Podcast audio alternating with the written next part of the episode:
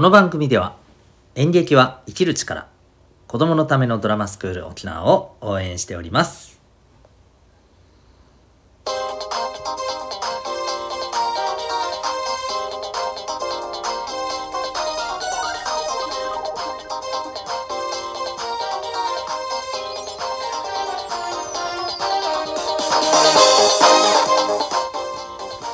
小中高生の皆さん日々行動してますか？あなたの才能と思いを唯一無二の能力へ。親子キャリア教育コーチのデトさんでございます。小中高生の今と未来を応援するラジオ君 the NEXT。今日は不満足であることの大切さ。というテーマでお送りしてまいりたいと思います。はい。えー、ということで皆さん日頃の生活で不満足な部分ってりますか？おそらくこれが全くありませんっていう人はいないと思います。っていうか全くないってことはもう全て100%、えー、完璧に過ごしているっていうことですよね。もうあの全く何の問題もない、えー、もう常にずっと一日中起きてから寝るまでずっと幸せ100%っていう状態ってことですので、まそれはね、ないと思いますから、えー、おそらく何らかの不満足があることだと思います。で、この不満足っていうものを、ただただ不満足で終わるのではなく、こういうふうに考えると、すごく重要だよっていうことを今日はちょっとお話ししていこうと思います。えっ、ー、とですね、先日、えー、たまたま見つけたネットの記事でですね、なんか面白い、えー、商品があるなぁと思ったんですけど、どんな商品かというとですね、えっ、ー、とね、これはなんだ？えっ、ー、と、推し活ワゴンというものです。えっと、まず、ちょっと解説しましょうか。推し活は知ってますかね？その前に、推しは知ってますよね。はい。えー、自分が、まあ、いわば、惚れ込んでいる、まあ、アーティストでもいいですしキャラクターでもいいですしねいろいろあると思います。もうもうこのこの人最高みたいなもうこの人だったらどんなことしても愛せるみたいなそういう存在ってね、えー、いらっしゃる方もね、えー、いますよね。はい。で、えー、そんな推しがいる人ってやっぱりそういう人のそういうキャラクターのグッズを集めるじゃないですか。私の知人にもですね例えばあの、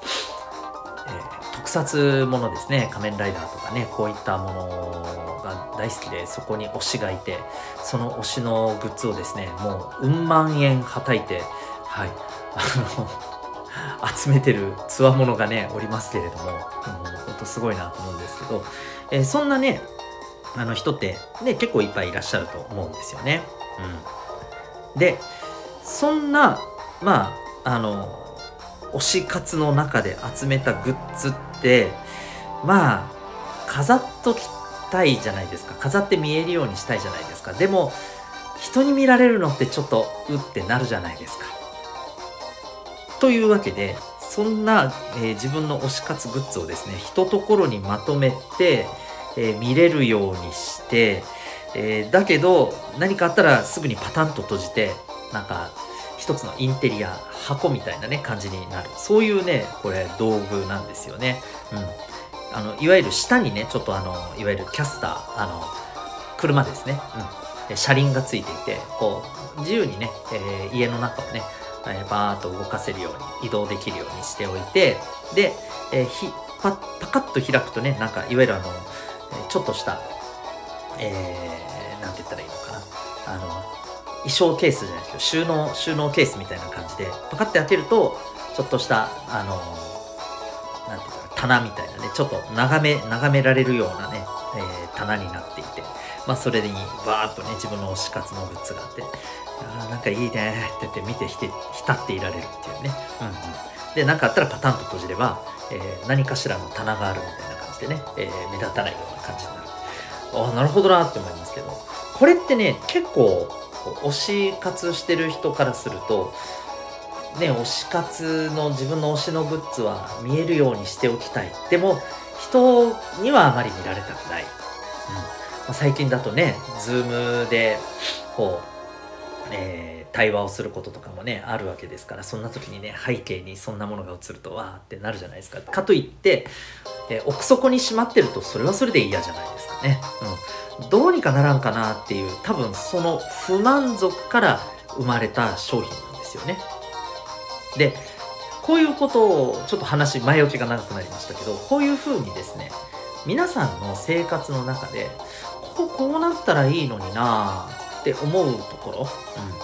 ここもう少しこうやったら、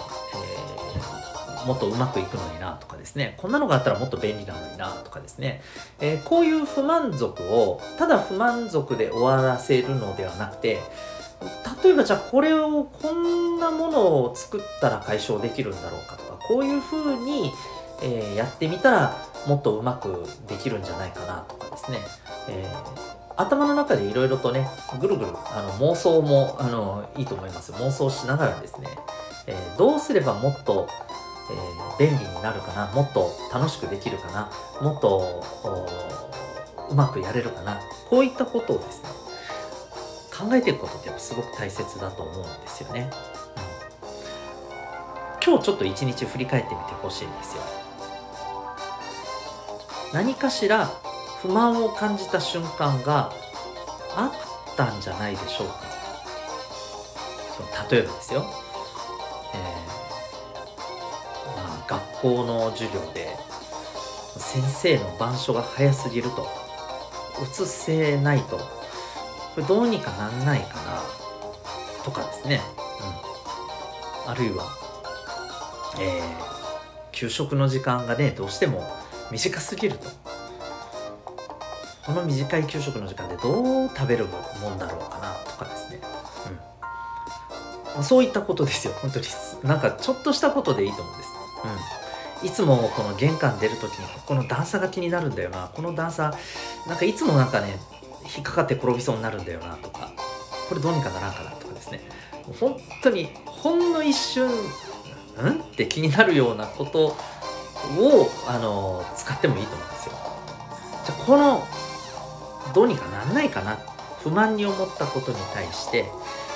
どう考えるか、うん、もうそれでねいやでもどうしようもないだろう。って終わっちゃえばもちろんそれで終わっちゃえるんですけどここで終わっちゃわずにですねあえてこれがもしこんな風にできたらいいんじゃないかっていう風に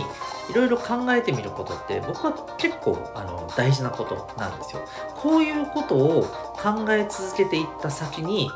例えばみんなが思いつかないようなアイデアっていうのが起こったりするしでそれがですねたくさんの人の役に立ったりするわけですよ案外。うんそういったね、あのところにつながりますので、ぜひですね、ちょっとした身の回りの不満足、これ、ただ流さずにですね、大切に扱ってみると、えー、意外と面白いよっていう話でございます。はい。えー、これがね、考える力とかにね、本当の意味でね、つながってきたりしますので、えー、あなたの感じる不満足、ぜひですね、大事にしてあげてください。この不満足はなぜ不満なのか、どう不満なのか、じゃあどうすれば改善できそうなのか、はい、えー、いろいろあの妄想してみてください。というわけで、今日はですね、不満足であることの大切さ、そんなテーマでお送りいたしました。えー、私が運営しております小中高生のためのオンラインのコミュニティ民学というものがございます。えー、ちょっとリニューアルしてるんですが、実はですね、ウェブサイトの方がリニューアルできてないということにですね、えー、はたと気がつきまして、えー、今慌てて、えー、工事中でございます。はい。えー、ですのでですね、また工事がこの辺りも完成しましたらですね、えー、この2、3日中にね、はい、完成しまして、えー、お披露目できるかと思います。えー、でぜひですね、あの学校以外、うん、もっと言うと、えー、遠く離れたところにですね、えー、同じ小中高生でなんか、えー、気に入ったものでつな、がれる。でそれもねなんか怪しいこう素性が知れないねそんなところでではなくちゃんとですねあの安全安心な環境下でいろんな人とつながって、まあ、友達になれたらいいなとか、えー、ちょっとね人間関係、えー、いろんなところにちょっと、え、増やしていきたいなとか、うん、そういうふうに思ってる方はですね、えー、ぜひチェックしてみてくださいただしちょっとリニューアルしてからということでお願いします。だったら言うなって感じですけどね。はい。えー、というわけで、えー、ここまでお聴きいただきありがとうございました。あなたは今日どんな行動を起こしますか？それではまた明日学び大きい一日を